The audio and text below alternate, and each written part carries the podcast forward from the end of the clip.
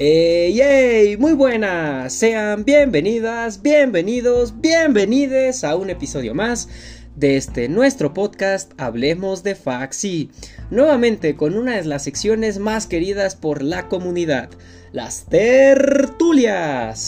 Aquella interesante sección en donde hablamos sobre aquellos temas que dieron de qué hablar en los últimos meses, tratando de aterrizarlo al panorama de la psicología. El día de hoy les traigo unos invitados muy queridos, los cuales anteriormente nos han acompañado en este bonito espacio. Por un lado tenemos a mi gran amigo Shane. ¿Cómo estás, bro? Hola patitos, pues estoy muy emocionado de pues volver a participar en este programa que ya tenía un ratito eh, y pues nada, eh, daré mi pequeña opinión sobre estos temas que han causado eh, polémica dentro de la facultad y fuera de. Eh, así que vamos con todo. Excelente, esa es la actitud que se busca en este, en este espacio. También nos acompaña Dani. ¿Cómo estás?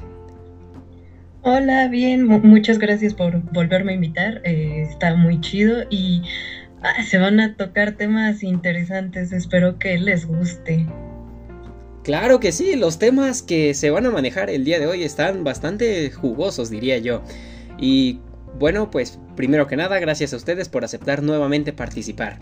Por último, pero no menos importante, nuestro gran amigo Rafa. ¿Qué onda, bro? ¿Cómo estás? Hola, amigo. Eh, muy feliz de otra vez estar aquí. Como mencionaron, este, las personas que van a participar van a ser temas muy interesantes, así que muy entusiasmado por comenzar. Excelente. Bueno, pues comencemos de una vez hablando sobre una medida que ha estado pensando aplicar el gobierno desde principios del año pasado. Digo, desde principios de este año, una disculpa. Para reducir la jornada laboral en México de 48 horas a la semana a solo 40 horas. Esto pues generó un debate significativo en el ámbito laboral y económico. La discusión eh, se centra en cómo esta medida podría afectar los horarios del trabajo en el país y las implicaciones pues que tendría tanto para los trabajadores como las empresas. Hasta el momento no hay fecha exacta para la implementación sin embargo, eh, lo que sí se sabe es que el próximo 16 de octubre va a iniciar un parlamento abierto en la Cámara de Diputados para revisar el dictamen. En este parlamento eh, se va a contemplar que se van a realizar cinco sesiones en las cuales pues van a poder participar eh, todas las partes interesadas en profundizar esta reforma laboral. después de estas estas discusiones va a ser que el 21 de noviembre se va a llegar a las conclusiones para ver pues que si sí se modifica esta jornada o no. La propuesta indica que los mexicanos podrían trabajar 6 horas a la semana o podrían modificar los días laborales, de tal manera que sean 4 días los que trabajen y no 5 como se acostumbra. A pesar de que todavía no se ha aprobado formalmente eh, por la Cámara de, Diputados, se cree que esta nueva reforma podría aportar beneficios como reducción del agotamiento, aumento de la productividad, mayor compromiso con la empresa, estimulación de la creatividad, fomento de la eficiencia, reducción del estrés laboral y por ende una mejora en el bienestar o en la salud integral. Eh, sin embargo, la reducción de jornada laboral en México pues también se considera que tal vez podría afectar a las empresas, especialmente a las micros y pequeñas, ya que habría baja productividad y les costaría mucho dinero a los empleadores. En fin, Shane, ¿qué opinas de la nota? ¿Habías escuchado antes de esta nueva propuesta? La verdad es que te seré sincero, eh, no tenía idea, pero yo creo, eh, desde mi linda perspectiva que está súper bien, porque aquí estamos uh, priorizando el bienestar de uno mismo. Y siento que ahorita vivimos en una sociedad que eh, nos orilla a la productividad constante. Entonces, como tú mencionas, hay muchísimos beneficios tanto para la salud mental como para la física. Y creo que tener a una persona saludable es muchísimo mejor para una empresa que, que pues tenerla mal, ¿no?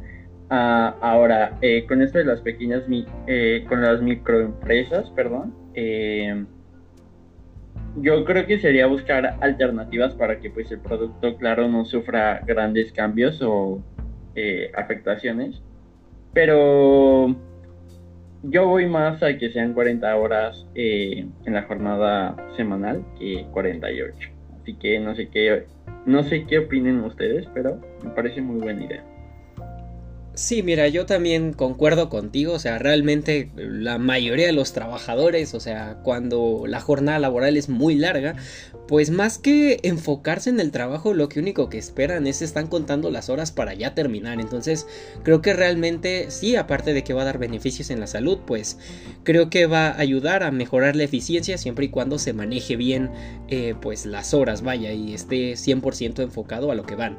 Rafa, ¿qué opinas del tema? Igual, ¿tú crees que realmente realmente eh, por reducir la jornada laboral existan tantos beneficios como se plantea? ¿O crees que más que fructífero resulte algo contraproducente para la eficiencia y la productividad? Um, es difícil, es difícil. Porque claramente, pues, como menciona Shane, la idea de reducir la las jornadas laborales es que las personas pues se sientan mejores, ¿no? Se sientan mejores y eso pues de alguna manera también ayude como a su destreza en, el, en, su, en su trabajo. Pero pues también creo que va a existir la otra parte de las personas que a lo mejor este, lo pueden tomar por el otro lado, ¿no? Y podrían bajar su, su eficiencia en ese sentido. Yo creo que van a haber, podrían haber más beneficios que, que cosas malas, siempre y cuando pues las empresas y todo esto, estas regulaciones legales pues este, tengan en cuenta pues los, los lineamientos necesarios, ¿no? Yo digo que si se juegan bien las cartas, pueden haber más beneficios que, cosas malas. Ok, eh, Dani, vi que levantaste tu mano. ¿Qué tienes que decir? Ay, yo aquí voy a meter mi cucharota. Este, una, eh, siento que pues es lo mejor. Eh, yo ya había escuchado de esta, este, de esta propuesta, creo que se propuso por ahí de, de junio, desde este, más o menos empezó como a, a, poner y ahí veías a todos los periódicos diciendo va a caer el, este, el PIB y no sé qué, las empresas van a perder, que no sé qué tanto, porque querían reducir creo dos horas este, el horario laboral. Eh, la verdad es que siento que hay que situarnos en la realidad. O sea, las personas no trabajan ocho horas al día. Trabajan más. Entonces, este, muchos tienen que estar ahí hasta que se vaya el jefe, muchos este, ni siquiera es como que aprovechen las horas para algo, simplemente ya terminaron el trabajo y dicen, no, pues ahora qué hago. También en otros trabajos, este, pues es este rollo de que termina tu jornada, ah, pero tienes que hacer esta tarea. Entonces, pues ya no son ocho horas, este, que justamente es un, es, un derecho que se luchó desde hace mucho de, este, por las clases obreras, de que tenía esta lógica de que ocho horas para descansar, ocho horas para el ocio y ocho horas para trabajar, porque pues es lo que uno necesita, ¿no? Para tener una vida más o menos decente. Este, pero aquí la realidad es que muchos no trabajan únicamente ocho horas, trabajan más y trabajan de lunes a sábado, si tienen horario fijo, porque también el horario se lo pueden, en muchos este, lugares se los cambian a como se les da la regalada gana. No puedes hacer planes porque, ah, trabajas, este, descansas el miércoles o porque, ah, la siguiente semana descansas el martes. Entonces no, no hay una certeza, es muy estresante para el trabajador eso también no tomamos en cuenta el rollo del transporte. O sea, el transporte para muchos es desde mínimo y al que le va bien una hora. En promedio, este, pues está entre dos y tres horas el transporte público, el transporte para llegar este al trabajo, más el estrés del transporte público.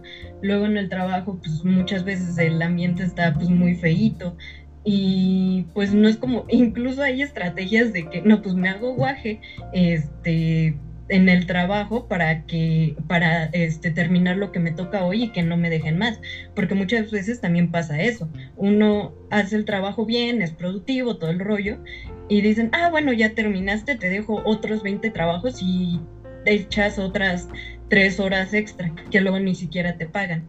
Entonces, este, o sea, siento que es una propuesta muy buena, muy interesante, que es necesaria porque las horas que se trabajan, en México es el país donde más, horas, más tiempo se trabaja y menos se gana.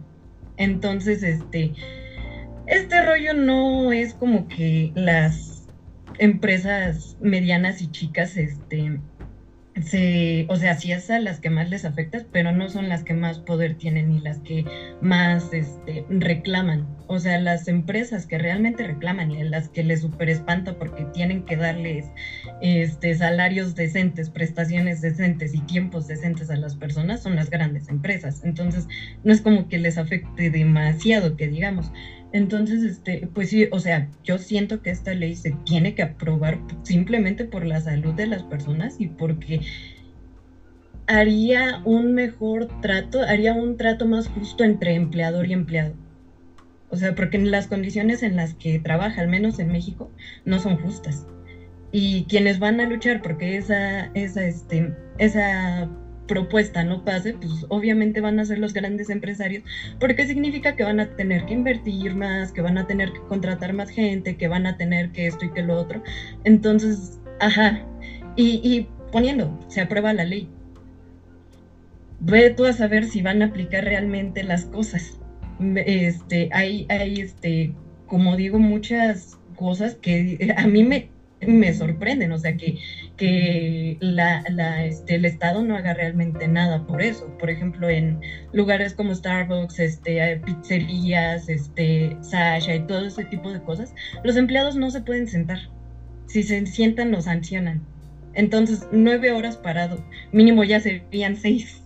Entonces, siento que, pues sí es algo que nos, nos, este, que nos debe de interesar mucho y que que realmente beneficiaría a la salud de, las personas.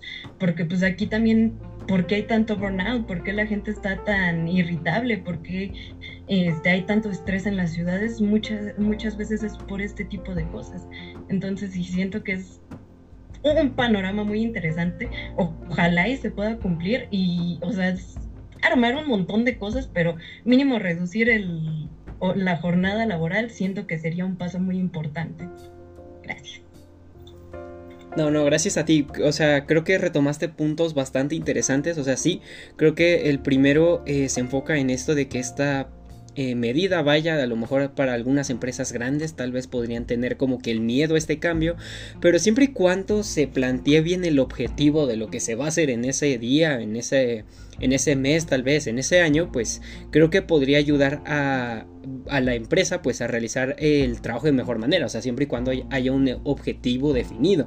Eh, y bueno, igual como mencionas, creo que las condiciones tanto de seguridad como las condiciones higiénicas son otro factor que deben de tomar muy en cuenta las empresas. Y sí, como dices, hay empresas como Starbucks donde los tienen parados por mucho tiempo, pero también hay otras empresas, o sea, de oficinas, de godines, donde están sentados todo el tiempo. Y si están sentados ahí más de 8 horas, porque pues como bien mencionas, a veces resultan ser 2 horas más, porque si te vas a la hora te ven mal, este, y pues terminan solamente pagándote con pizza, eh, pues obviamente van a generar muchos problemas no solo en la salud mental, sino solo en la salud física. Y obviamente cuestiones como el transporte, que puede ser a lo mejor un poco inseguro salir a altas horas de la noche, porque a veces uno se queda de más tiempo, pues es algo que puede afectar la salud, eh, pues vaya, integral del individuo. Entonces creo que sí, las empresas deberían de considerar un poco más. Y como bien mencionas, eh, nuestro país, aparte de ser uno de los eh, países que más trabaja, pues es uno de los que menos produce. Entonces realmente aquí la coherencia de trabajar más y producir más, pues como que no enlazan. Entonces probar esta nueva dinámica sería algo que ayudaría mucho, el cual yo también siento que daría bastantes resultados.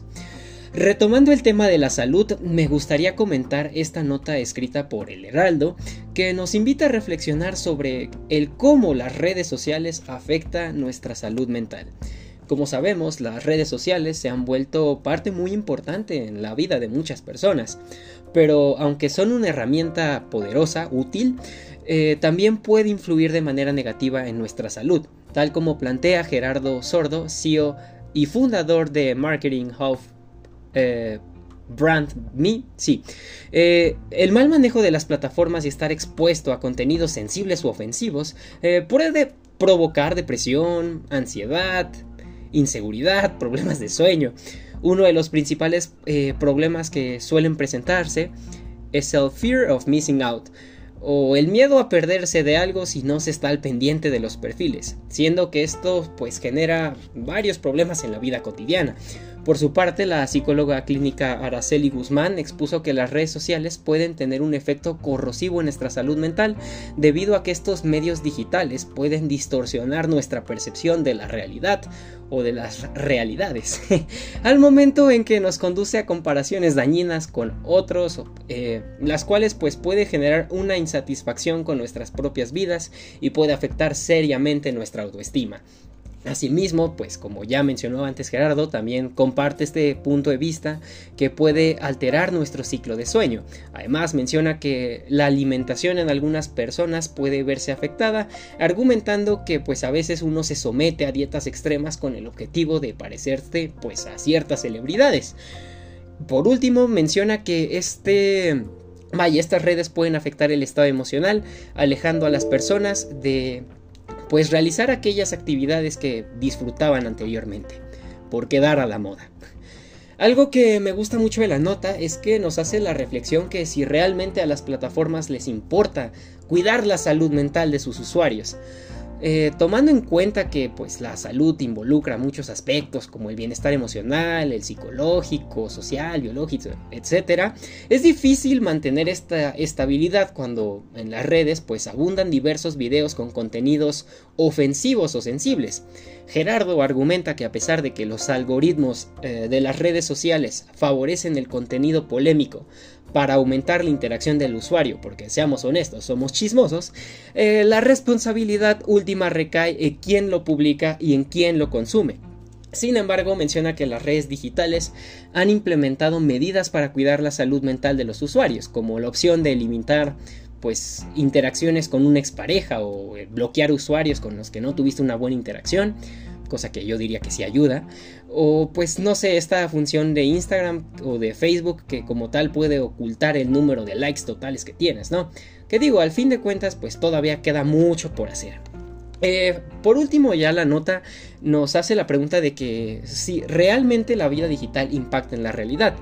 Y Gerardo argumenta de que la fusión entre la vida digital y la vida real pues es cada vez más evidente después de la pandemia. Una buena imagen digital puede impactar tanto en el ámbito personal como en el profesional. En este caso, si tienes una buena presencia en redes, es más probable que encuentres oportunidades en buenos empleos. Y obviamente, pues con la pandemia, más contenido, más personas comenzaron a usar redes sociales o lo usaron más tiempo. Eh, generando pues como tal este factor de riesgo. Eh, Shane, ¿qué opinas del tema? ¿Crees que realmente por usar redes sociales mi salud mental pueda alterarse? eh, eh, hay muchas cosas interesantes en este tema. La verdad es que fue mi artículo favorito de todos los que vamos a comentar. hay varias cuestiones. Respondiendo a tu pregunta, yo creo que sí eh, afecta nuestra salud mental. ¿Y cómo se puede ver esto? Ah, hay un fenómeno que se ha visto mucho gracias a las redes sociales de estarnos comparando constantemente con las celebridades, llegando al punto de someternos a dietas o de tener un bajo autoestima, depresión o ansiedad porque tal vez no estamos teniendo lo que ellos tienen. No sé, un ejemplo es esto de Mm, no sé, se me ocurre que ves un TikTok de una persona que tiene nuestra misma edad y está de intercambio en Francia y está viajando por el mundo y está conociendo y acá y te empiezas a comparar. Empiezas a decir, no, pues yo no he hecho nada con mi vida o no he avanzado, es que siento que sigo en lo mismo.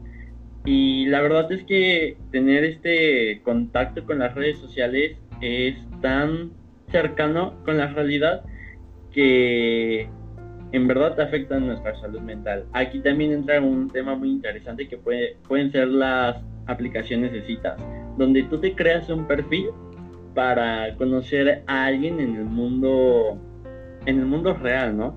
pero para todo esto tienes que encajar con un estándar. Ah, y aquí se puede ver tal vez la ansiedad, eh, la inseguridad de si les voy a caer bien, si no les voy a caer bien, cumplir con estos estereotipos o estigmas. Y yo creo que más allá de estarnos comparando, es encontrar la belleza en lo cotidiano de nuestras propias vidas. sé que es difícil y es un tema que se tiene que trabajar, pero también ponerle límites a las redes sociales. Justamente en este artículo se mencionaba un punto en el que si no estamos con las redes sociales, ¿cómo se dice? Eh, tenemos cierta adicción ¿no? Entonces, si no estamos al pendiente del teléfono, es como sentirnos desconectados en nuestra realidad. Pero a veces siento que es más este tema de querernos zafar de la realidad que preocuparnos por nosotros mismos. A lo que voy con esto es que también hay que darnos un descanso de, de las redes, de estar todo el tiempo tomando fotos aesthetics y subirlas a Instagram o comentar lo que opino en Twitter todo el tiempo. No estoy diciendo que no lo hagan, pero también dense un espacio para estar con ustedes mismos sin el teléfono, sin las redes sociales, sin tener que cargar con ese estrés, con esa ansiedad de darles contenido a las personas. No estoy diciendo que esté mal, pero a veces puede ser más absorbente de lo que creemos. Y Está muy bonito, ¿no? Eh, el tener un manejo responsable de esto, porque no nada más dejas a un lado el estarte comparando con otras personas, sino que también te estás priorizando a ti. Y como les, les vuelvo a reiterar, van a encontrar lo bonito en su vida, en lo cotidiano, en, no sé, ir a tomar un café y socializar con la persona que estaba al lado de mí, porque en verdad han sido tantas las veces que me ha pasado que es muy chistoso soltar por un momento tu teléfono y no tenerte que preocupar de eh, qué está pasando en Facebook, qué está pasando en Twitter. La verdad es que las redes sociales nos informan demasiado y yo estoy súper agradecido porque tal vez eh, en los tiempos de nuestros papás o de nuestros abuelitos no era posible esta conexión tan rápida con las personas, pero al mismo tiempo las conexiones rápidas incitan a que sean fugaces las relaciones, amistades, eh, relaciones amorosas con la familia, que siento eso eh, ha sido un problema actualmente en, en la sociedad. De que ves a una persona y es como todo tan automático, todo tan rápido que te vas con la siguiente. Y despersonalizas a esa persona porque ya no la estás viendo como un individuo, sino lo estás viendo como alguien que lo tienes en este momento, pero en cualquier momento lo puedes desechar porque la relación es tan fugaz que así inicia y así se acaba.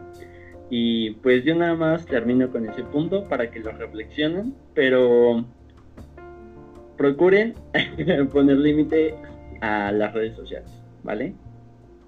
Uy, Shem, eh, Vaya, dijiste cosas bastante importantes. Sí, primero que nada, las redes a veces nos generan expectativas que, vaya, pueden quizás alterar un poco nuestra, tal vez nuestra identidad, el cómo somos, el cómo actuamos, porque pues a veces por cumplir las expectativas, vaya, los estándares o las ideas impuestas por los demás del cómo debo de ser, de qué está la moda y qué no, pues puede generar que tal vez yo sí empiece a sentir angustia o algo por querer encajar ahí.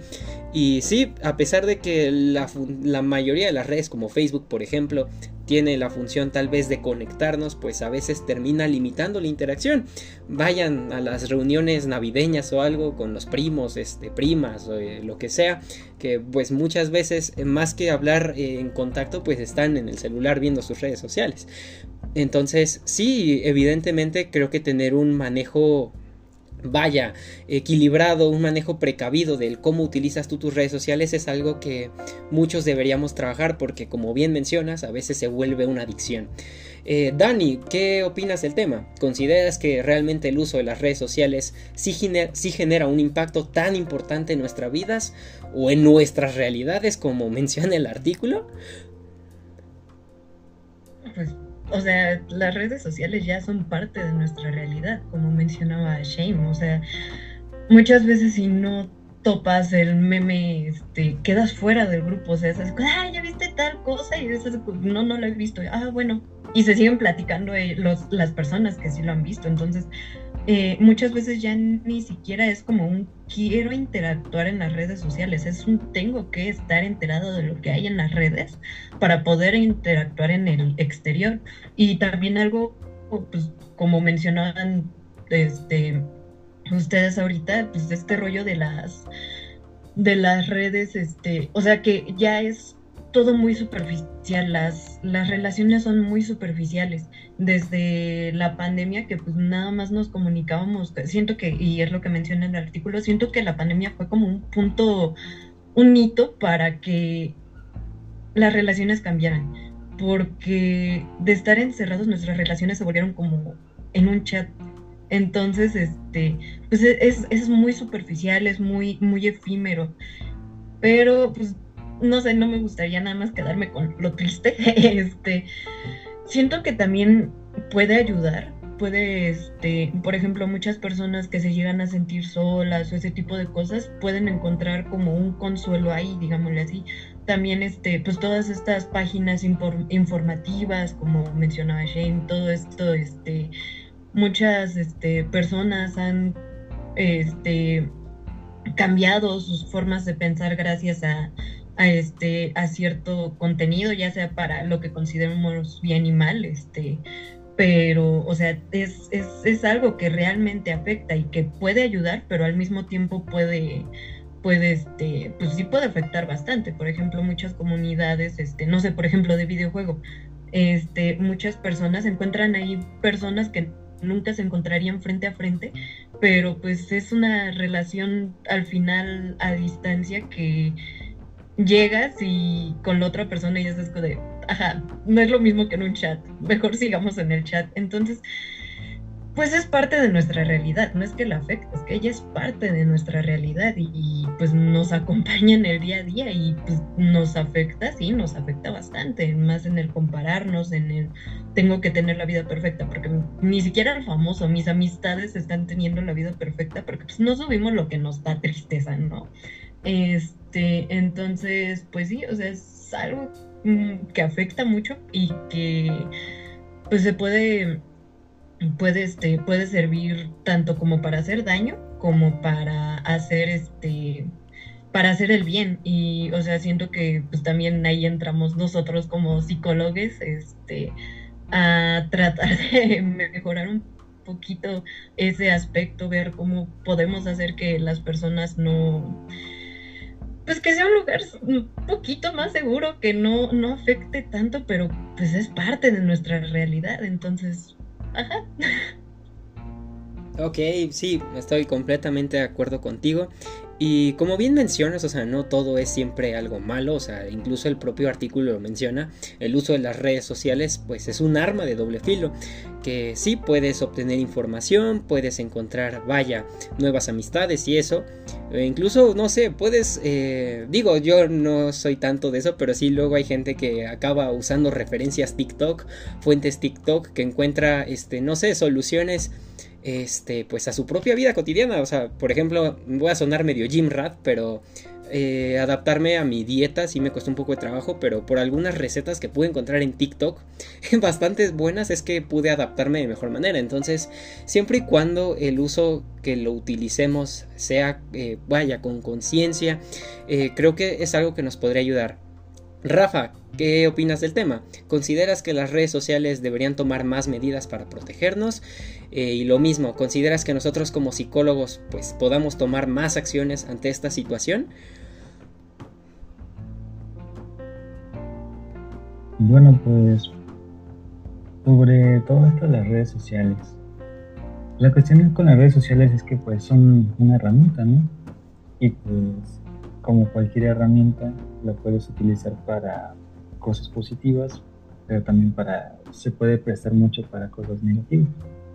Y yo creo que esto va mucho de la mano con el hecho de que por lo menos a la gran mayoría de las personas no nos enseñan a utilizar internet, ¿no? Es decir, no nos dan como un curso o algo de este cómo navegar, qué cosas subir, cómo tratar nosotros personalmente las cosas que observamos en el internet o cosas así. Muchas de estas cuestiones las vamos abordando a lo largo de nuestra vida conforme a la experiencia, ¿no? Entonces, eso tiene mucho que ver con la manera en la que nosotros tenemos las redes sociales. Y, pues sí, como dicen nuestros compañeros, eh, hay que quedarnos como, bueno, aprovecharlas de una manera positiva. Tú dijiste que pues, está servido para el gym, ¿no? Este, también como mencionó tu compañera, pues este, funciona también para eh, hacer otras cosas como convivir, conocer gente. Y pues en cuanto a lo cómo lo podemos abordar desde la psicología, pues sinceramente no lo sé. Quizá como mencioné, no recibimos alguna especie de adiestramiento o cómo utilizar el Internet, las redes sociales, quizá por ese lado podríamos hacer nosotros un poquito de hincapié, ¿no? Sobre guiar a las personas que, quizá los más jóvenes, no lo sé, quizá los más grandes también, este, sobre cómo justamente utilizar estas herramientas de manera favorable, ¿no? De manera que nosotros podamos sacarles el mayor provecho a todo esto, ¿no? Socialmente, educativamente, de manera de entretenimiento, porque de hecho yo el otro día estaba hablando con mi papá, ¿no? Y él me decía justamente cómo en sus épocas, pues, este, jamás se hubiera imaginado todo lo que nosotros tenemos al alcance de un clic, ¿no? El otro día estábamos viendo una serie y él me decía, no, es que en mis épocas, pues, teníamos que esperarnos así de que una semana para poder ver un capítulo de una serie, ¿no? Y si ahorita, pues, lo puedes buscar y boom, lo tienes así, en rápido. Son cambios. Nos tocó este, vivir esto aprovechémoslo, ¿no? Como dicen bien este, nuestros compañeros, saquémoslo lo mejor. Concuerdo completamente contigo, sí. Creo que realmente eh, las redes sociales, tanto el internet, nos dan las herramientas eh, suficientes pues para poder eh, solucionar nuestra manera, bueno, nuestra vida de una manera un poco más sencilla. Y me parece muy interesante cómo mencionas esto de que nosotros como psicólogos tal vez podríamos realizar algunos cursos de capacitación eh, o vaya, algunos cursos preventivos o algo en cuestiones de dominios tanto cognitivos, es decir, como bien mencionas, este manejo de las redes y todas estas cuestiones, tanto actitudinales, a lo mejor con cuestiones emocionales, para que vaya, no lleven la red social a una cuestión negativa y simplemente lo vean pues como algo bueno, ¿no? O sea, a lo mejor de rayos, no llegué a mil likes, pero pues me siento a gusto aún así con la foto que subí porque me siento muy bien. No sé, una cuestión de estas creo que nosotros podríamos eh, ayudar. Eh, pero bueno, pasando a un tema que me gustaría abordar porque es muy significativo. Sí, hablamos del 2 de octubre. Como sabemos, hace unos días fue la marcha en conmemoración a uno de los eventos que marcaron huella tanto en nuestra identidad como universitarios como mexicanos.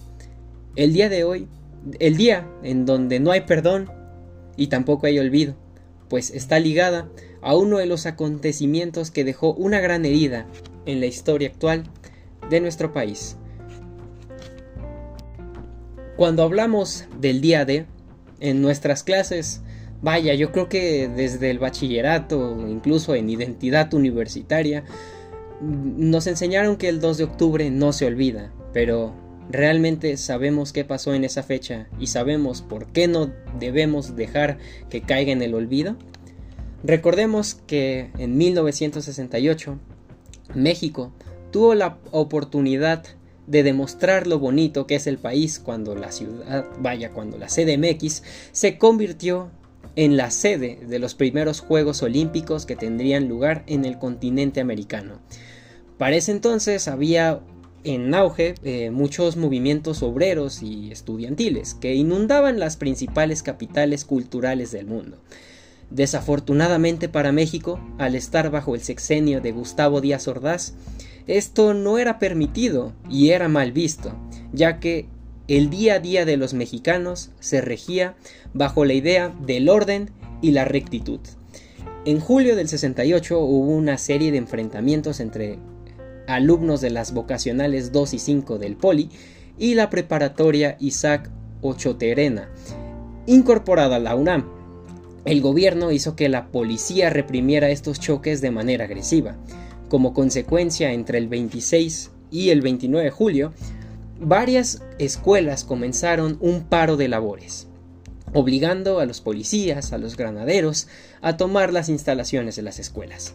De agosto a septiembre hubo un periodo de marchas, eh, vaya, formado por diferentes facultades de la ciudad universitaria, la cual conllevó al gobierno a tomar la iniciativa de comenzar a, vaya, a prensar a todos aquellos líderes que se estuvieran eh, revelando, de que estuvieran generando estos movimientos, estas marchas, colocando al ejército mexicano en las calles para calmar cualquier brote violento que las marchas tuvieran, como por ejemplo aquella que se dio el 13 de septiembre, conocida como la Marcha del Silencio, en la cual miles de personas marcharon con un pañuelo en la boca como respuesta a los desalojos violentos de sus iguales y también como respuesta al cuarto informe de gobierno de Díaz Ordaz, en donde básicamente ignoraba las peticiones estudiantiles. Para las fiestas patrias tuvo eh, lugar en Ciudad Universitaria una ceremonia por el grito de la independencia, misma que enfureció a Díaz Ordaz, mandó a sus efectivos del ejército a tomar por la fuerza las instalaciones de la máxima casa de estudios, junto con las instalaciones del Politécnico Nacional. Como respuesta a todas estas tomas de planteles y a todas estas medidas tomadas contra las marchas pacíficas, durante el 2 de octubre miles de personas se reunieron en la Plaza de las Tres Culturas en Tlatelolco para asistir a un mitin pacífico convocado por el Consejo Nacional de Huelga. Como a Ordaz no le gustaba esta idea de la rebeldía, tomó la orden de colocar elementos, nuevamente del ejército, eh, ante el temor de que fuera asaltada la torre de la Secretaría en Relaciones Exteriores. Lo terrorífico o preocupante de la medida del gobierno es que los efectivos mandados por el gobierno contaban con el apoyo de dos helicópteros que vigilaban la zona. Contaba con el apoyo de los miembros del batallón Olimpia, los cuales se infiltraron en la manifestación vestidos de civiles con un pañuelo o un guante blanco en la mano izquierda para poder distinguirse. Todos estos elementos estaban esperando órdenes para el inicio de una de las matanzas más crueles de la historia reciente y una que enmarcó en nuestra historia.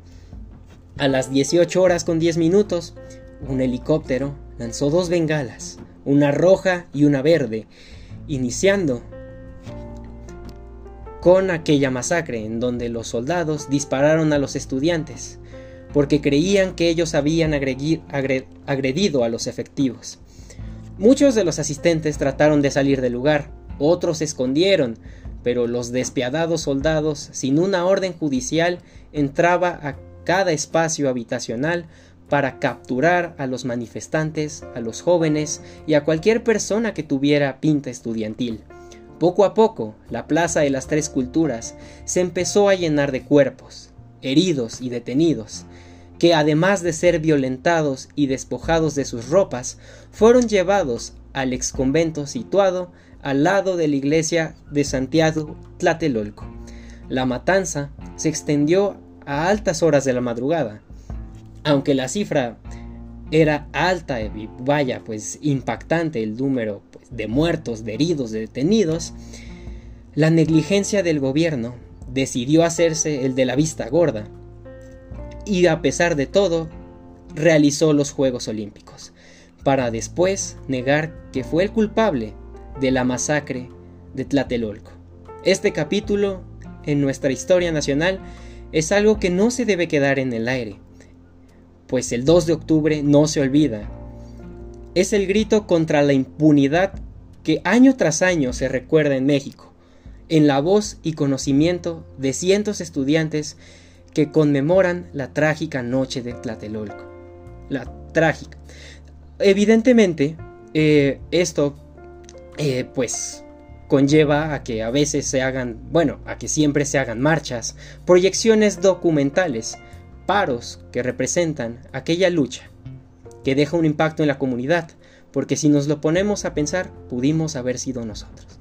Shane, Rafa, eh, ¿Qué opinas del tema? ¿Qué te hace sentir este vaya, este terrible suceso a ti como estudiante? Pues, para empezar, es un tema bastante denso, ¿eh? Pero debo admitir que no ha sido hasta hace poco que realmente digerí este tema como el tema tan, tan pesado que es. Porque quiero decir, creo que desde la secundaria nos cuentan qué es lo que pasó, ¿no?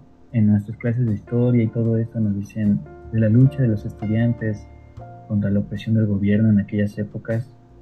Y pues, seamos sinceros, es un cuento que no sabemos este, a grandes rasgos, ¿no? Porque pues es parte de nuestra educación en ese sentido. Pero rara vez realmente nos ponemos a pensar qué fue lo que significó todo ese movimiento, ¿no? Y creo que realmente, por lo menos desde mi perspectiva, apenas lo comencé a ver así porque creo que a pesar de que fue así ya muchos años, creo que nunca había estado tan cerca de algo así. Porque, pues, si te pones a pensarlo, todo lo que sucedió fue alrededor de estudiantes que tenían más o menos nuestra edad. Quiero decir, Quizás si nosotros hubiésemos estado en aquellas épocas como estudiantes de la UNAM, así como estamos ahorita, pues también nosotros hubiéramos, se nos hubiera hecho sensato ir a apoyar a nuestros compañeros y salir a alguna marcha, incluso pues haber estado ese día en Tlatelolco, ¿no?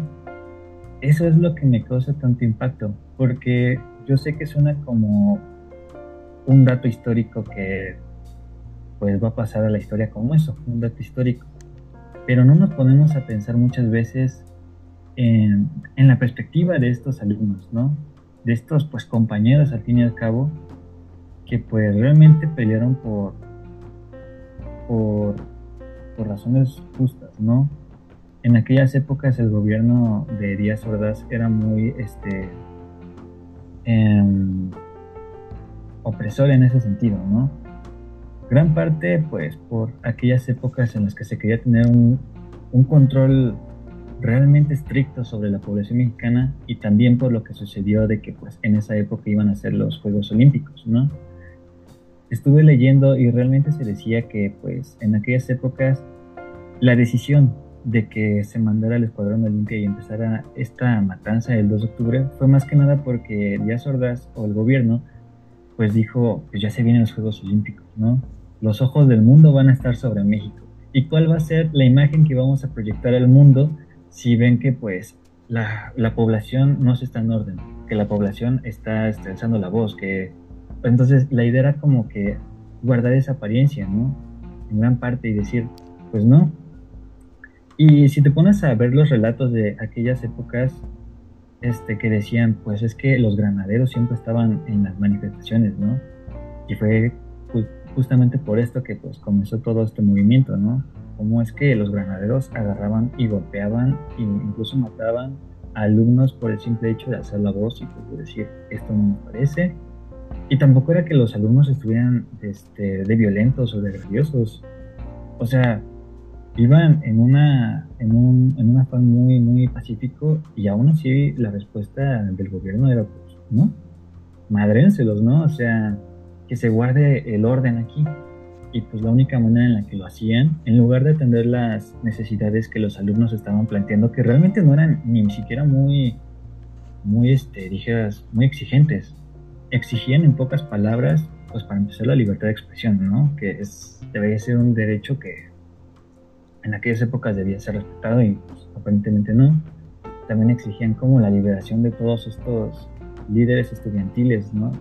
Que eran presos justamente porque pues alzaban la voz y hacían que más personas alzaran la voz, ¿no? Y los tenían encarcelados, algunos incluso decían que los mandaban al y no sé. Este, toda esta clase de cosas realmente te ponen a pensar, ¿no? Porque vuelvo a lo mismo. O sea, ellos peleaban por cosas justas, por cosas que hoy como alumnos quizá, pues digamos que todavía nos faltan muchas cosas por mejorar, demasiado sentido, si no, habría ninguna manifestaciones hoy en día, pero si te pones a pensarlo en ese sentido, pues, o sea, ves las fotos de, por ejemplo, la toma de Seúl por el ejército, ¿no? Y a mí me causó ese shock de decir, wow, o sea, yo camino por ahí. Yo el otro día salí con un amigo por ahí y caminamos, comimos un helado. Y hace unos años habían tanques ahí, ¿no? O a mí me llegó a pasar yo fui justamente donde ocurrió la matanza y yo sin saberlo. Estaba ahí por mera eh, coincidencia del universo, yo qué sé. Y cuando me di cuenta que estaba ahí, me puse a analizar y dije, o sea, imagínate que yo hubiera ido, voy a, voy a tomarte de ejemplo, Chris, ¿no? Porque somos amigos.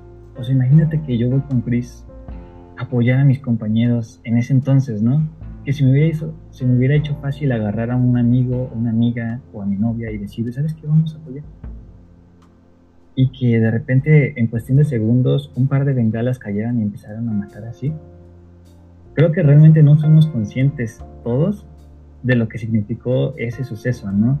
Y que realmente fue cortar de tajo todo este movimiento para oprimir así este, el que los alumnos estuvieran alzando la voz. Funcionó al fin y al cabo, ¿no?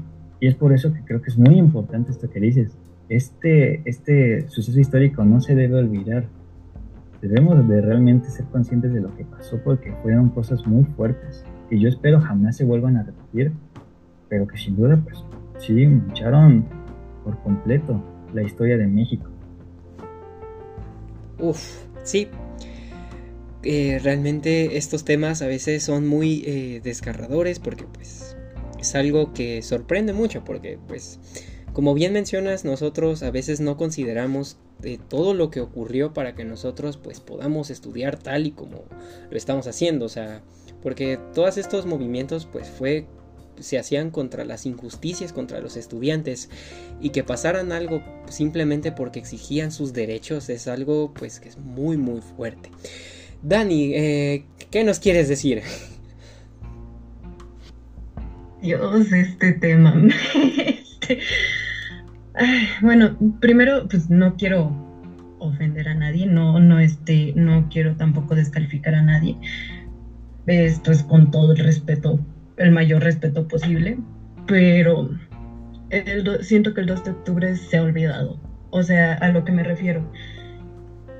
Em, es una lucha de un día. Lo vemos como una lucha de un día, como una manifestación, como un, ay, el recuerdo, ay, este, es que esto pasó. Em, cuando una fue un movimiento mundial, o sea, Estados Unidos, Francia, otros países, estaban también en lucha los estudiantes. Este, de hecho, fue este, un parteaguas para cómo se llevan los movimientos sociales este, hoy en día. Y, ah, ¿cómo decirlo? El 2 de octubre se siente muy, muy, este, muy revolucionario, muy, ay, vamos a hacer esto, vamos a hacer lo otro. Pero nada más es un día. E incluso eso vemos, si cae en, fin de semana, pues no creo, porque fui a la marcha el año pasado que cayó en domingo y no llenamos ni un cuarto de la, de la plancha del Zócalo. Eh, me daba mucha risa porque pues esperaban muchas personas, esperaban un montonal de personas, este, las calles estaban atiborradas de policías. Eran, yo bromeaba con los amigos que fui, que les decía, no inventen, nos tocan de a 10 o de a 20 policías por cabeza, porque eran demasiados y nosotros éramos nada. Em, muchas veces se toma el 2 de octubre como esta bandera estudiantil revolucionaria para... porque realmente no estamos haciendo mucho, no estamos haciendo realmente algo. Los este, movimientos que se han tratado de hacer en la universidad han sido llamaradas de petate. Entonces, este, pues, no ha cambiado nada. Eh, también, o sea, sí, la, la, la, más emblemática es el 2 de octubre. Ok, antes que nada queremos pedir unas pequeñas disculpas, pequeñas fallas técnicas nos agarró pues ahora sí que la alerta sísmica, eh, sorprendentemente no fue en septiembre. Pero bueno, Dani, cuéntanos, nos estabas diciendo de que vaya, estuviste en la explanada con tus amistades y que pues eran muchos más policías eh, en, en, la explanada, este, tomando en cuenta de que pues mencionas de que ahora ya el 2 de octubre pues es más que nada un juego, ya solo es un día y ya no es una conmemoración como debería serla. Este, sí, eh, a lo que a lo que iba, este la lucha pues del 2 de octubre no es la única que ha, la única lucha estudiantil que ha habido donde ha habido represión. Este eh, y o sea, siento que se toma a lo mejor no tanto como un juego como un este un, un este ay, ajá, un, un día más, sino que es que se toma como el, ah, ya soy revolucionario porque fui a una marcha del 2 de octubre y ya quedó. Este, cuando, por ejemplo, se olvidó, se, está totalmente olvidado el 10 de junio de 1971, cuando fue el halconazo, este, otra matanza de estudiantes que estaban este, manifestándose. Eh, también, este, pues, no sé, este, cómo lo vivan, este, los este, pues sí, las grandes, eh, todas las universidades, pero al menos los 43 de Oyotzinapan, pues ahí van, este, decayendo un poquito. Entonces, este, o sea, son luchas que no se deben de olvidar, son luchas que sí debemos de apropiarnos como memoria colectiva del estudiantado, pero no solo como que se quede como el recuerdo. O sea, y no digo que vayamos a manifestarnos porque pues, nos vayamos a manifestar porque sí, sino que realmente hagamos las cosas que podemos hacer. Em, por ejemplo, y quiero, quiero hacer un pequeño disclaimer, este, porque este programa social este, es público y gratuito, ajeno a cualquier partido político, queda prohibido su uso a fines distintos de este programa, por favor. Porque, uh, por ejemplo, en la toma de decisiones de la universidad, estamos a punto de cambiar de, de directoras de la facultad y de rector. Entonces son tomas muy importantes en las que no estamos involucrados. La lucha no únicamente es en las marchas, no únicamente es en asambleas. La lucha también, y ahorita tristemente, es institucional. Nos tenemos que adentrar a las decisiones de quiénes nos van a gobernar, mínimo saber quiénes son. Por ejemplo, también eh, viene este rollo de, de este, del este, y por eso el disclaimer, este, viene este rollo del de este, del cambio por la gobernatura en la Ciudad de México y quién nos va a gobernar. O sea, por un lado tenemos eh, dos candidatos, uno Clara Brugado, me imagino que tienen cola que le pise, y por otro tenemos también a este Harfuch, quien fue, eh, ahorita está acusado por... Este, este, pues participar en la creación de la verdad histórica de, de los 43 de Ayotzinapan. Entonces, y eso es del lado que se menciona izquierda. En la derecha, pues ni qué decir, sus propuestas son este quitar un montón de derechos fundamentales para los seres humanos. Entonces, o sea, la, la lucha no es, la, la, la, lucha no únicamente es en, este, sí es en las calles, pero no únicamente en las calles. Nos tenemos que informar, tenemos que entrar, tenemos que, que ver quiénes nos van a gobernar, tenemos que tratar de meternos para nosotros poder tomar las decisiones, porque por más marchas que hagamos y los si las personas que este que nos representan no nos hacen caso, ¿qué va a pasar? Esto esto este esto es este, algo por lo que debemos que luchar y que se nos ha olvidado. Y también hace mucha falta, eh, eh, este, hace mucha, hace falta mucha unidad para con la comunidad, este, al menos por ejemplo en la facultad, no, no se ha podido concretar un paro, no se ha podido eh, conseguir realmente algo porque no nos hemos unido no hemos este, encontrado algo que, nos una, que nos vuelva realmente una comunidad. Entonces es algo por lo que debemos luchar y buscar. Debemos de involucrarnos en la comunidad estudiantil, debemos involucrarnos en quienes nos van a gobernar, debemos de este, estar pendientes de ese tipo de cosas. No únicamente en un 2 de octubre voy a una marcha, si es que voy, este, pues ya fue mi, mi cuota para cambiar este, el mundo, no.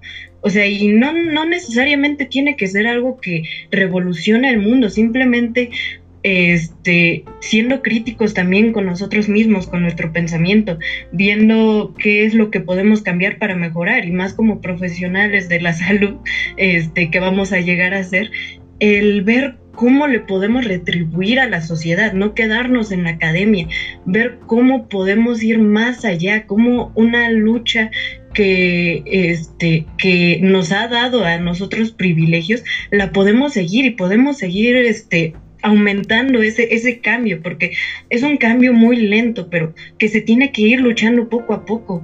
Dos, el 2 de octubre, pues fue, fue, es algo muy doloroso para la memoria de México y, y, este, y nos toca a nosotros directamente porque somos estudiantado. Entonces tenemos que tomar esta memoria para poder sacarla, para poder hacer algo más allá de una marcha, más allá de un recordarme como, como parte de este de un movimiento en el que no participé, sino un realmente tratar de hacer algo, de hacer un cambio, de mejorar la situación de los estudiantes y de las personas en general, que siento que es pues mucho de lo que quiere la facultad, pero una cosa es querer y otra es hacerlo, lo que nos falta es hacerlo, unirnos y, e involucrarnos en, en, este, en las decisiones, que es también nuestra responsabilidad. Entonces, es un tema muy amplio y por eso este, el 2 de octubre no nada más es una fecha, el 2 de octubre es este, un día de conmemoración, sí,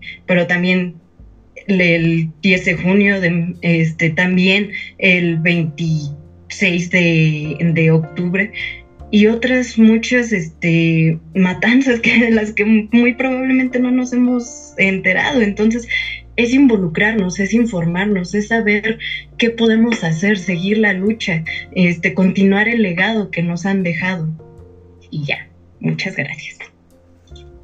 No, gracias a ti. Eh, pues mira, realmente me parece muy bonito esto que mencionas. O sea, el 2 de octubre no es solamente un día, eh, que debamos conmemorar y sentirnos eh, como orgullosos, como universitarios y decir, sí, claro, yo voy a luchar y esto.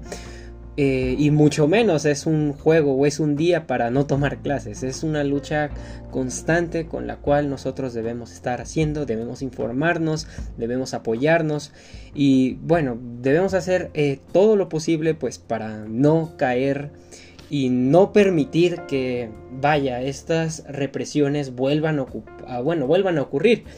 Eh, Shame, ¿hay algo que nos quieras decir?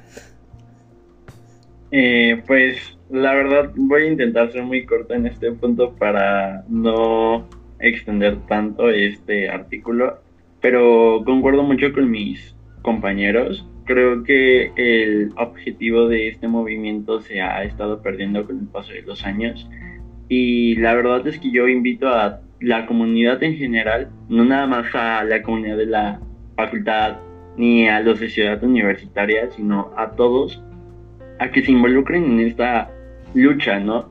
Porque no se está luchando por algo que ya pasó tiempo, sino porque se está luchando para que haya una educación y un estilo de vida eh, digno y seguro y creo que muchas veces ese objetivo se ha estado perdiendo. Lamentablemente eh, voy a opinar un poquito sobre la facultad y no me excluyo. Siento que he visto una desindividualización por parte de la facultad en la que si la problemática no te afecta, no te involucras lo suficiente. Y yo entiendo que puede haber diferentes motivos por los cuales no nos involucremos constantemente, ¿no? Pero yo creo que también el cambio está eh, conociendo nuestra propia trinchera y ahí se puede ver informándonos lo suficiente, ¿no? No causar este efecto de infodemia donde te saturas de un montón de información pero al mismo tiempo no sabes nada o eh, causas ¿cómo se dice? Un colapso aquí en pues de, desinformación, ¿no? Y ya nada más un poquito, yo creo que el expresar no debería de ser censurado y lamentablemente ahorita la sociedad está pasando un proceso muy fuerte en el que si tu opinión no está de acuerdo a las normas sociales que tú quieres, te censuran, te cancelan o te funan. No estoy diciendo que no estoy a favor o en contra, pero a veces creo que esto ya se ya se ha vuelto un ambiente muy hostil, en el que ya te da miedo hablar. Incluso dentro de la facultad participar porque eh, te puedas equivocar en tu opinión o porque lo que quieras, ha, llegado a, causar malestar tanto en la salud física como mental. Entonces yo creo que hay que replantear un poquito eso y sin, sin desviarme tanto del tema, eh, también los medios de comunicación han distorsionado mucho estas protestas, mucho estos movimientos, ¿no? Que la mayoría han sido eh, pacíficos, donde nos expresamos, donde llevamos carteles, donde alzamos la voz y a veces en las noticias se ve otra cosa donde dicen, no, es que estaban eh, agrediendo gente o estaban eh, pintando monumentos o destruyendo locales, cuando la realidad es otra. Y creo que también el que tú estés eh, involucrado en esta participación, no nada más en decir, ay, si quiero paro por esto, sino de verdad informarte por lo que está haciendo, eh, hace un gran cambio. Entonces, yo sí los invito, como mi compañera Dani, como también dijo Rafa, eh, a que se involucren, a que se sepan organizar. Y yo sé que muchas veces puede ser difícil, porque podemos pasar un momento donde no nos sentamos bien, estable, eh, mentalmente, emocionalmente, o estemos pasando otras cosas como, no sé, estoy trabajando, tengo muchas tareas, pero que sepan que desde su trinchera y con ese pequeño granito de arena pueden cambiar mucho. Así que, pues nada más me queda decir que el 2 de octubre no se olvida, pero también infórmense que es el 2 de octubre, no nada más para ponerse una bandera de, ay, pertenezco a esto porque ya fui a una marcha, no, sino de verdad lo estamos haciendo por nosotros y por las siguientes generaciones y para hacer ese cambio en la sociedad. Entonces, reflexionenlo, creo que es lo único que les voy a decir. Claro que sí, reflexionemos acerca de este movimiento. Para terminar con esta tertulia del mes, tal vez con un tema un poquito más de chill, me gustaría hablar de un evento muy reciente, el cual ha dado un impacto en toda la UNAM. Lo hemos visto en memes, en videos, en publicaciones de Facebook, en tweets, historias de Insta, entre otros medios. Sí, como se imaginarán, hablamos de las chinches que yo diría que más que un impacto en la UNAM, yo creo que sería un impacto en toda la ciudad, vaya, porque incluso en las redes se logra ver eh, o apreciar algunas publicaciones que hacen referencia a que hay chinches en el metro también. Entonces, ¿en qué lugar no hay chinches? Hace una semana se reportó en diferentes facultades eh, de la UNAM la presencia de las llamadas chinches de cama, Cimex lectularius generando como, bueno, evocando como era esperarse, pues el cierre por fumigación de varias facultades como Derecho, Veterinaria, Filos, Polacas y por supuesto nuestra Faxi. Eh, esto evocó a un pánico colectivo que conllevó a muchos estudiantes a que sintieran angustia por asistir a la escuela por la posibilidad riesgosa de ser enchinchados. Como medida, la facultad decidió originalmente fumigar las aulas, eh, los espacios, sin interrumpir las actividades medida que no fue muy bien recibida por parte de la comunidad debido a que la administración no consideraban los posibles riesgos de seguridad e higiene que podrían tener estas medidas. Primero que nada, pues podría ser riesgoso porque el propio hecho de asistir a la escuela eh, cuando hay chinches, pues genera, vaya, este miedo de poder enchinchar y enchinchar a su familia. Y en segundo hace referencia con la propia fumigación, porque bueno, a pesar de que en los comunicados resaltan que los químicos utilizados no son nocivos para los humanos ni para las ratas, eh, realmente pues no consideraron que posiblemente pueda generar eh, o haya podido generar efectos secundarios como alguna alergia o algo. Entonces, pues muchas publicaciones por parte de los estudiantes mencionaban que no se les hacía justo esta idea de arriesgarnos y presentarnos eh, presencialmente en un periodo muy corto, porque pues simplemente ellos querían fumigar en una noche eh, y regresar a las clases, a las actividades en la mañana. Entonces, pues esto era algo que no, vaya, que nos podía poner en riesgo.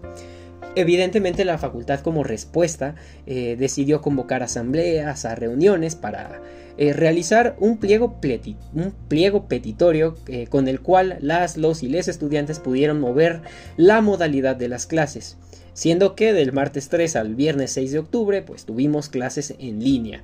Muchos profesores no estuvieron de acuerdo porque no les parecía responsable cancelar clases, eventos, conferencias por una plaga que al menos en nuestra facultad no había el reporte de presencia.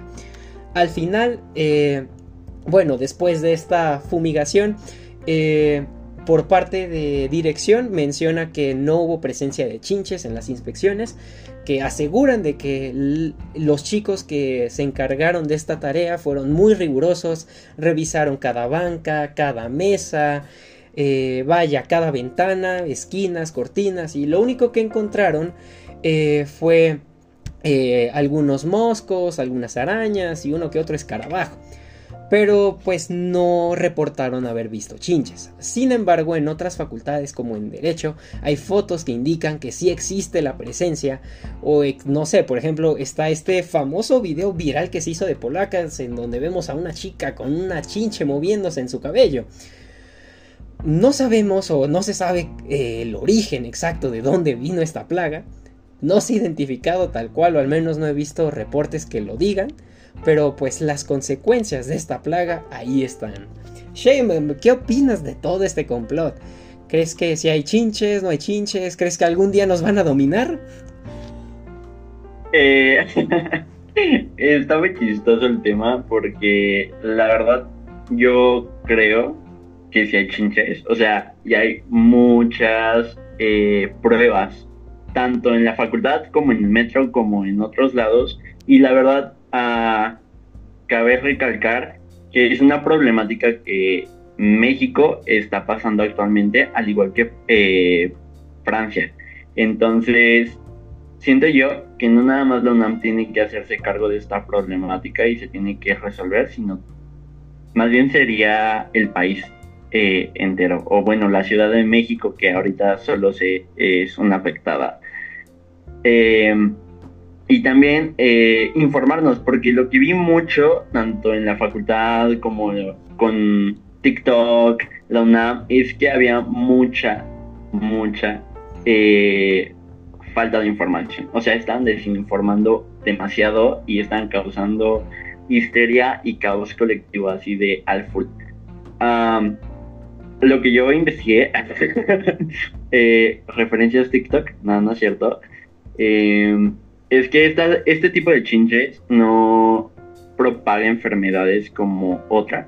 La verdad es que no me sé los nombres, pero eh, esta que ahorita está causando todo el revuelo o epidemia, no sé qué sea, eh, no propaga enfermedades, pero algo que sí hay que meditar es que una fumigación es algo que no cualquier persona puede eh, sustentar. O sea, si, no sé, una chinche se te pega en el metro o en la calle o donde tú quieras y llegas a tu casa y te acuestas o yo qué sé, porque son fáciles de quedarse en la ropa y se te enchincha la casa, si no tienes los medios suficientes para poder llevar una fumigación adecuada, pues es muy difícil, además de que pues pierdes objetos de valor que pues bien sean materiales es un gasto, ¿no? Y creo que eso es algo que muchos eh, directivos no se han puesto a pensar, ni en el gobierno, creo yo. Ah, algo más que me gustaría decir es que, pues es una problemática real, pero también el informarnos va a hacer que no lleguemos como a esto de, ay, ya me quedo en mi casita y ya, porque pues te puede pasar en cualquier lado, ¿no? Incluso me dio mucha risa. Yo aquí voy a. Bueno, no, no, no es funar, más bien voy a hacer referencia a un video que se hizo muy viral de una administrativa, tengo entendido, de derecho que decía que pues las chinches venían de nuestras casas. Y no es cierto. O sea, también me puse a investigar de que ahorita la cuestión de las chinches es de ay, ¿cómo se dice? De todo este traslado de turistas, ¿no? De que pues ha habido una fluctuación muy grande de turistas y también tiene que ver con muchos aspectos que van ligados al cambio climático y otras cosas en las que no me voy a meter porque ahí sí para que vean estoy 100% bien informado. Pero, eh, pues sí, hay que cuidarnos. Algo que también aquí me gustaría recalcar porque vi eh, esa, ese problema en la comunidad fue que eh, no todos sabían el proceso que estaba llevando a cabo la Facultad de Psicología, ¿no? Y a qué voy con esto, eh, se hizo un grupo aparte de, de, la comunidad de psicología donde se pusieron fuera chinches de la FACSIC y en ese se estaba haciendo como todo el seguimiento de la fumigación en estos dos, tres días que se hizo. Y eh, pues ahí mandaban fotos, videos de cómo estaban eh, fumigando, las fichas técnicas de los productos que estaban utilizando y todo. ¿Por qué menciono esto? Porque eh, vi un comentario de una persona que lo publicó anónimamente, no es para atacar a nadie, eh, pero eh, pues decía todos estos puntos que pues ya se habían expuesto en este grupo de WhatsApp. A lo que voy es que creo que no llegó a la suficiente difusión entre la comunidad y por eso siento que algunos no pues no estaban bien enterados de todo el procedimiento que se llevó a cabo. Pero pues creo que va para largo y no nada más es algo que las universidades o la escuela y el metro tengan que resolver, sino ya es una cuestión que también el gobierno implicaría tenga implica que se tenga que meter, creo yo. Pero pues no sé ustedes qué opinen, ya me dirán en en sus casitas. Sí, mira, vaya, es muy eh, bueno, muy importante esto que mencionas, o sea, realmente eh, las chinches, no sé, son especies muy raras, ¿no? O sea, aunque las intentes matar, pisar, lo que quieras, pues, o sea, pues no se mueren y se reproducen con una facilidad que realmente eh, intentar controlar solamente en una sola facultad o en solamente en la universidad pues es una medida que tal vez no pueda ayudar mucho tomando en cuenta que como bien dices este cuestiones como los turistas el calentamiento global este el transporte del metro todas estas cuestiones ya eh, externas tal vez a la UNAM pues son eh, pues factores de riesgo que podrían ocasionar esto y si nosotros no tenemos las medidas necesarias, la información necesaria y todas estas herramientas para poder cuidarnos y poder prevenirnos contra las chinches, pues es evidentemente que esto se va a expandir. Eh, Dani, ¿qué opinas de las medidas eh, tomadas por la facultad? ¿Crees que es, realmente sí fue como una especie de negligencia no considerar las posibles consecuencias de fumigar la facultad este, sin interrumpir las actividades? ¿O crees que fue como una exageración por parte de los estudiantes de querer sí o sí desplazar las clases de presencial a en línea? Uh, bueno, primero se me hizo al inicio una noticia muy surreal, o sea, eh, que todo eso estaba infestado, bueno, no infestado, pero había muchos chinches en todos lados. Y luego el comunicado que manda la facultad, por eso insisto en que nos involucremos en las decisiones.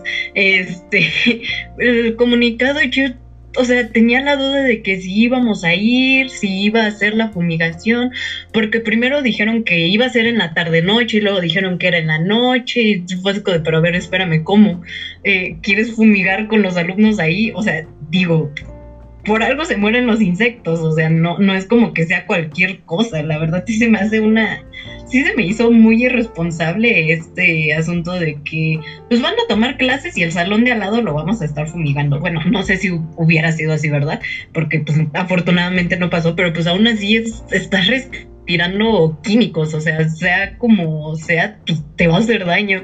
Entonces, este, pues sí, no sé, es es, es bueno, a mi parecer es ilógico que se fumigue con gente en el edificio, este, pero pues ah, afortunadamente eh, se movieron las clases, este, no sé si les pasó a muchos, pero algo que, este, que pasó es que a mí me cancelaron varias clases Y pues ya, o ahorita no tuve clases justamente por eso, pero pues siento que estuvo mejor a ir y que estén fumigando en este, en, en, en este, en la facultad.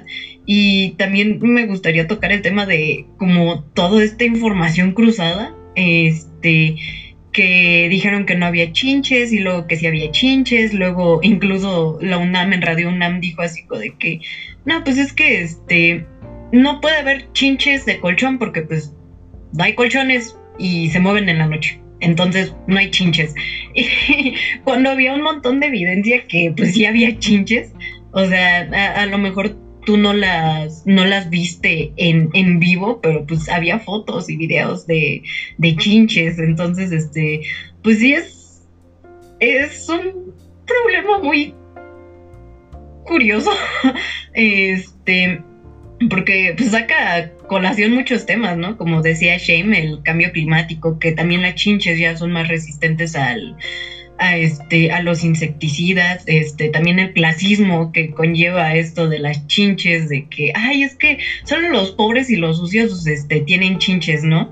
Cuando pues sabemos que no es así, incluso pues, no sé si les tocó a algunos de ustedes o de la audiencia que la plaga de piojos en la primaria, este, es muy molesto, o sea, pues realmente no te hace nada y no pasan ni infecciones, pero pues está feo tener piojos y chinches y que te estén picando y, o sea, como también decía Shane, no todos, este, tienen para una fumigación y pues las cosas que se llegan a perder en una fumigación es como que de un día para otro las, las, este, las las, este, las compras y pues también estos efectos de la en la salud que pueden conllevar los, los insecticidas. Algo que también tocaban era que pues a otro tipo de insectos o animales también les podía afectar que este lo de la fumigación a pesar de que no fueran chinches.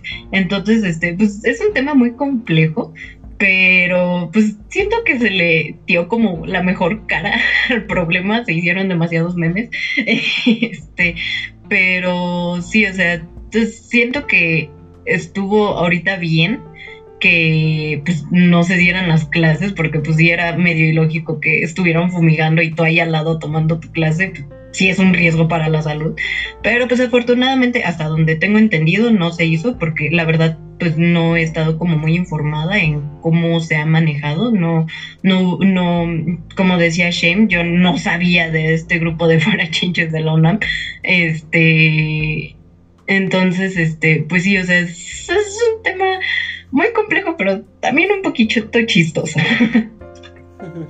Rafa, ¿alguna conclusión que quieras dar del tema o la tertulia? Pues quizás sobre el tema, resaltar este punto de que cómo es que precisamente el tema de las chinches, pues no es algo tal cual para reírse, pues sí conlleva sus, sus consecuencias serias solamente para la salud y para la comunidad estudiantil. Pero me parece muy curioso cómo es que, pues, siempre como cultura, no sé, intentamos sacarle el lado más divertido al asunto, ¿no? Quiero decir, ahorita acabamos de de escuchar la alarma sísmica hace unos minutos, ¿no? Y salimos, hicimos todo. Y ahorita que entré, revisé mi teléfono y ya Facebook, no había pasado ni cinco minutos y ya había memes. Es increíble realmente la capacidad que tenemos para realmente pues, reírnos de nuestra propia desgracia, ¿no? Creo que ya es algo que es parte de nuestra cultura. Desde luego creo que hay que hacer una división ahí, ¿no? ser, este, tener nuestro propio criterio y decir, pues, estas cosas son importantes, hay que darles un seguimiento serio y estas otras cosas se prestan para que hagamos este, burla de ello, ¿no? Pues hagámoslo. También tenemos que reírnos un poco de la vida. Y creo que siempre cuando tengamos esa línea bien clara, pues es algo, algo muy bonito que tenemos como mexicanos. Y este, bueno, sobre la tertulia, ¿qué te puedo decir? Creo que esta vez se trataron temas em, muy interesantes. También creo que las personas que vinieron a platicarnos y hablar sobre ellos, este, Daniel y Shane, pues me parece que tienen unas perspectivas muy interesantes. Debo mencionar que yo también este, cuando participo en estas tertulias, pues aprendo mucho, ¿no? Porque es justamente ese intercambio de opiniones, de conocimientos, los que te abren la oportunidad a realmente pues aprender y de alguna manera un crecimiento personal. Y es, es algo muy, muy padre, ¿no? Que, que, pues creo que es lo que nos dejan estas tertulias, ¿no? Y pues creo que con eso cerraría mi participación, querido Chris. Gracias. Concuerdo completamente contigo. Esta es la magia de las tertulias, que a partir de pues eh, este intercambio de bueno, conocimientos, de diálogos o, vaya, de pequeño intercambio en conversación de varios temas, podemos conocer varios puntos de vista, varias formas de percibir un fenómeno en general y sobre todo tratar de enfocarlo a la psicología es algo que lo vuelve muy bonito. Entonces sí, espero que al igual como Rafa y yo, eh, eh, bueno, a las personas que lo estén escuchando lo disfruten tanto. Nuevamente quiero agradecerles tanto a Daniela como a Shane como a Rafa por participar. Sin nada más que decir, espero que lo hayan disfrutado, que les haya gustado y nos vemos en la próxima. Bye.